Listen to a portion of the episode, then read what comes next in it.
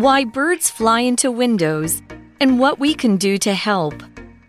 There are now more window collisions than there used to be. The presence of bigger and bigger buildings means more and more windows. Also, because many of these buildings are offices, the lights can stay on late into the night. This is especially a problem during bird migration periods when thousands of birds travel through the night. On a busy bird migration night, thousands of birds can die in one city. So, what can we do to help our little feathered friends? Well, there are some special patterned glass panels that birds are less likely to hit. It's not always practical to use these, though. Take some time to inspect your windows to see what birds see. If you have a bird feeder, Make sure that it's not easily visible in the reflection from the window. There are special tapes that can be used to make the windows much easier for birds to see. With these ways, we can decrease the number of bird deaths from window collisions. Hello, welcome to English for You, and I'm Laura. And I'm Sam. So, yesterday we started talking about something I really never thought about, but I think it's quite common and serious, right? Yeah, especially in big cities like Taipei, I mm. guess, especially if you live in or work in a big building with glass windows mm -hmm. that we looked at yesterday. I don't blame birds. Sometimes that happens to me when I'm walking, like when you're probably like uh, playing with your cell phone, you're like walking um, to a building, and then like if the glass is like so yeah. clean, you probably will bump your head and go, oh, yeah, absolutely. I know it happens, right? Yes, yes. My my grandfather, my granddad used Ooh. to stick bits of tape on some of his glass doors so they could see that the door was closed. Oh, very smart. But, uh, yeah, it used to amuse me when I was a kid. Mm, so today we're going to find out more about these window collisions and yeah, maybe how birds can protect themselves, I think. Sounds good. Yeah. yeah. Mm, okay, so let's start. Okay, so today's article starts with there are now more window collisions than there used to be. So it's mm. not not a positive start, really, is it? Hmm. yeah, so. pretty sad. Okay, but here we have to stop a little bit because mm -hmm. I want to talk to you about the language in focus that appeared in the sentence. So let's take a look.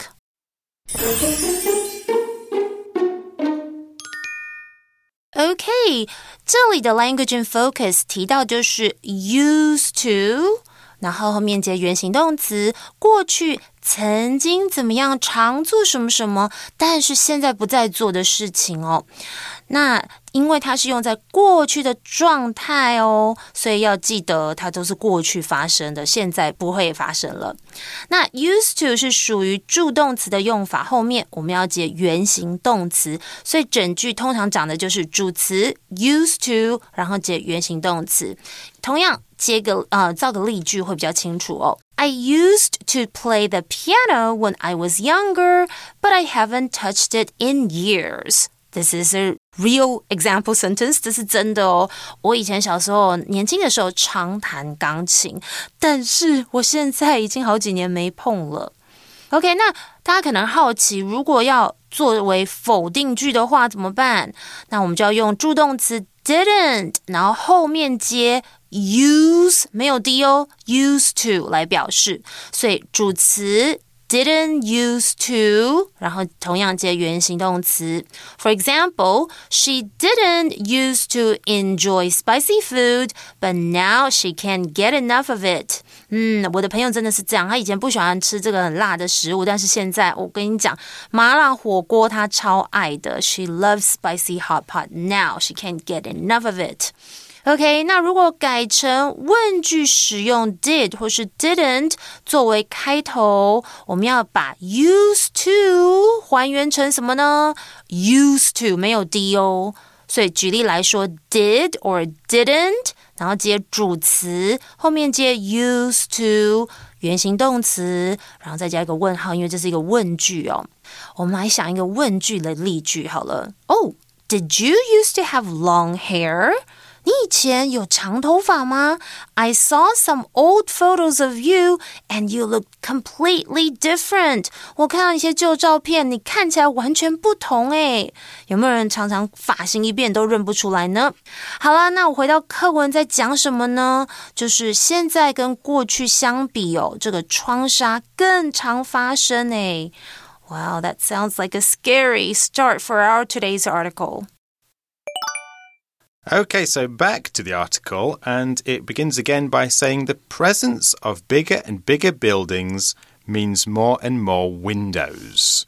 So, straight away, we have a vocab word presence. So, presence is the noun form of present, and when something is present, it is here right now. So, in many big cities, there are lots of large buildings present. There are lots of large buildings here right now.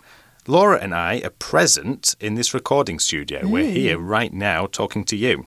And another example could be the presence of the large cat made the mouse run and hide in the long grass. Presence，呃，今天提到这个是名词哦，存在。 嗯，我要讲一个，好了，不要吓你们啦。Hey, have you ever felt the spooky presence of a ghost at night? that sounds scary, but wait for it. Well, that feeling is like how some people sense the presence of a hidden cookie jar in the kitchen. Not so scary, guys. You thought I was going to scare you? No. Okay. So 课文刚刚提到是说，越来越多大型的建筑的存在，就意味着当然有越来越多的窗户啊。 Oh no, more windows mm, for the birds. Yes, let's find out what happens. So we then see also, because many of these buildings are offices, the lights can stay on late into the night. This is especially a problem during bird migration periods when thousands of birds travel through the night. Oh, that's another point I never thought of. OK，、嗯、所以刚刚的句子有提到很多重点哦。这里的副词 on 意思是开着的、使用中，所以我们刚刚提到的是呃 stay on late into the night。那后方介系词 into 则是持续到一直到什么什么。那我们刚刚有提到了，就是 birds travel，right？travel 这里呢，呃，我们是要提到的是行动、移动，它是一个动词。后面我们提到 travel through the night，OK？后面介系词 through 是从什么开始到结束，或是从头到尾。再来还提到 migration，就是迁徙的意思，这是个名词哦。所以哇，这么多字，我们来看一下整句课文要表达是什么。他说，而且由于这些建筑物中许多是办公室，那灯光在深夜时分哇，可能都保持亮着哦。那这尤其在鸟类迁徙的时期会成为问题啊，因为这段期间会有成千上万的鸟类在夜间穿越。And we have another word to look at here period. So, a period is any length of time. It can be short length of time or a long length of time. It doesn't matter. All lengths of time are periods. So, in the article, period is talking about the time when birds migrate, as Laura has just explained. Mm -hmm. So, let's have another example. Because of Jack's illness, there are periods when he doesn't feel well enough to go to school. So, there are parts of time, chunks of time, where he doesn't feel well enough. 嗯，period 是什么呢？在本课是有时期或是阶段的意思，它是一个名词。嗯，像是考试时间，你们会这样吗？During the exam period, we all turn into night owls, surviving on late night snacks and caffeinated drinks. Now you guys can't have coffee, I guess. Yeah, but I do. Okay, when I was in college. Okay，所以考试期间我们都变成夜猫子，然后怎么样都会吃这个深夜的这个宵夜啦、小吃啊，还有含咖啡因的饮料来撑过，要不然会想要睡着。On a busy bird migration night, thousands of birds can die in one city. Oh my gosh, I can't imagine that. 所以在繁忙的这个鸟类迁徙的夜晚，一个城市里就有可能有数千只鸟类死亡哦。That sounds so sad. Mm-hmm, it does. Right. So the article then says, so what can we do to help our little feathered friends? Well, there are some special patterned glass panels that birds are less likely to hit. It's not always practical to use these, though. So we have the word practical because that's an important part of this last sentence. practical here basically means easily possible. If something isn't practical, then it cannot easily be done. So it might not always be easy or possible to use these patterned glass panels. Another example could be it's not practical to travel from Taiwan to the US by car. I mean, you could do it, but it's really not easily possible. It's not practical. Not practical. Maybe a hot air balloon, because I'm thinking about around the world in 80 days. Yes. That idea. Not by car, guys. Okay.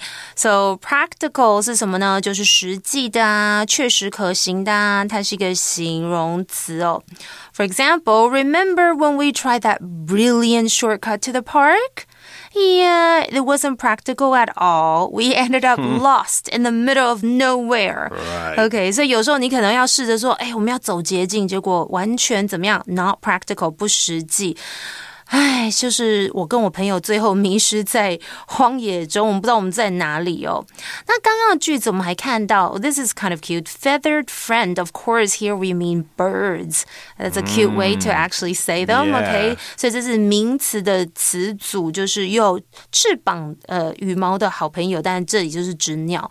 那 patterned 这个形容词是带图案的，有花样的。所以课文整句是说，那么我们可以做一些什么帮助来帮呃做一些什么呢？来帮助这些小小的羽毛朋友，也就是这些鸟呢？那有一些特殊图案的玻璃面板，这个鸟类的撞击的机会比较小哦。不过使用这些面板。不是总是切实可行的，It's not always practical. Hmm. Yeah. So, what we learn next? Well, the article says take some time to inspect your windows to see what birds see. So, that's what we can do instead of just sticking tape on things. so, inspect. So, the sentence uses the word inspect to mean to carefully look at something. It's a useful word to use when you're thinking about buying a used or second hand item. You could tell the seller that you'd like to inspect the item before handing over your hard earned cash.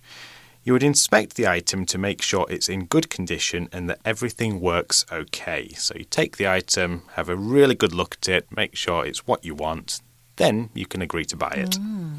Another example could be the doctor inspected Anne's injury to make sure that it was healing okay. So the doctor had a good look at Anne's injury and made sure that it's all it's okay. okay, Yeah. right? I want my doctor to do that and not to just like you know prescribe me with something and say okay next okay. Yeah.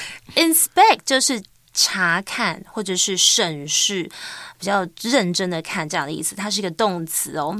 嗯，像是呢，我每次出发旅行前，我就会做这件事情。Let's inspect our backpacks before the trip. We wouldn't want any surprises like bring only one sock. Oh no. I always do a good inspection before I, you know, go traveling. That's uh, important. Right, OK。课文提到说，所以呢，要请花点时间检查你的窗户，看看鸟类可能看到是什么。 I don't really know if I've inspected my windows before. no, me neither. I've never really hmm. thought to do that. Right. Okay, so the article then says if you have a bird feeder, make sure that it's not easily visible in the reflection from the window. So it doesn't mean not easily visible at all, but not visible in the reflection, because as we learnt earlier, the bird could crash into the window hmm. thinking that that's where the bird feeder is. So the word visible, if something is visible, then it can be seen. So in the article, if the bird feeder is visible for birds, then the birds should be able to see it. Another example could be you must make sure that your whole face is visible when taking a photo for your passport. And uh, your passport, if you're not sure what that is, that's the little small book you have to take with you when you go on vacation to another country and you have to show it at the airport. 护照 visible 是什么呢？就是看得见的、可见的，它是一个形容词。For example, oops, my attempt at a cool dance move just made me more visible to everyone on the dance floor. I just made a fool of myself. Okay. 好，那刚刚还提到 feeder 这个名词，就是饲料槽或者是喂食器哦。所以课文提到是说，如果你有一个 bird feeder，就是一个喂鸟器啊，请确保它在窗户的反射中不容易被看见哦。 Right, so the article then says there are special tapes that be can be used to make the windows much easier for birds to see. Wow, maybe your grandpa's tapes they are useful after all. yeah. 所以有一些特殊的胶带可以使这个窗户对鸟类更容易看见哦。But they're probably special tapes. I guess, Yeah. not just pieces of, I think, Right. electrical tapes that he used. So we then see with these ways we can decrease the number of bird deaths from window collisions. So decrease, well, we probably can guess what that means, but let's have a look at that word anyway. So it's our final vocab word, and when we decrease something, we make it smaller. It's the opposite of increase, which means to make something bigger. So if we decrease the number of bird deaths, we make the number of bird deaths lower, so fewer bird deaths. It's a hmm. good thing. Right. Okay, so how could we use that in a sentence? So we could use that by saying Neil decided to decrease the number of hours he works because he would like to stop working and retire soon. Hmm, I hope he's rich. Yeah. Okay, we know increase 就是增加，and this is the opposite word. Decrease 就是减少、降低的意思，是个动词哦。所以课文整句是说呢，透过这些方式，我们可以减少因窗杀而导致鸟类死亡的数量哦。Okay, hopefully these tapes, special tapes, can um, save the birds. I yeah. guess. Yeah. And if we reduce reflections, then that will help. Yeah. Decrease these bird deaths. So our for you chat question. I hope it's something less, not not Yeah, too serious. yeah. Yeah. Okay, I'm going to ask you what types of birds can you find around where you live? Are they likely to have window collisions? Oh, okay. Um. I remember when I lived in Brisbane, um, I would often see crows and small um, birds around my house. But thankfully, I didn't have to worry about window collisions since I lived in a house with so no tall buildings and Okay. there's no problem with the large Right. glass windows. But now in Taipei, I probably have to check my windows, see if they're like, yeah, I don't know. Do have big windows in Taipei? Yeah. Not so big. I don't think so now that Hmm. I think back. What about you? Not really. We, we, we have a lot of crows in the UK where I come from, but the bigger problem that we had was, especially in older houses, if we have a lot of fireplaces, and the fireplaces have what's called a chimney, which is the big kind of like- thing that goes up with it, you know, that Santa comes down at Christmas. 烟囱. Mm-hmm. Yeah, and birds can try to make a nest in the Oh. top and they fall down. If they're lucky, they survive and they come out to the bottom eventually after a couple of days and leave a big mess because it's really Uh-huh. Right. dirty inside the chimney. But occasionally they get stuck and they do die, and then you have to call someone to come and pull them Okay, out. so that's another But, problem yeah. with um, birds in houses. hmm Okay, well, you guys can have a chat about this question, and also you can think about: Are the windows um, where you live can they actually cause window collisions for birds? I don't know. You guys have a chat about it. But we're out of time. So until next time, my name's Laura. and I'm Sam. Bye. Bye.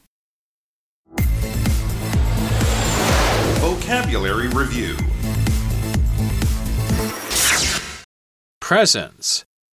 Joseph feels nervous at social events, so he often brings his dog. The dog's presence helps him feel comfortable. Period. Taiwan was under Japanese rule during the period from 1895 to 1945. Practical. In the meeting, the manager asked for practical ways to solve the problem, not crazy ideas. Inspect. After Billy drove into a tree by accident, he got out to inspect the damage to the car. Visible. Don needs his glasses. Without them, only soft shapes are visible to him. Decrease. The number of smokers has decreased since people started to learn about smoking's bad effects.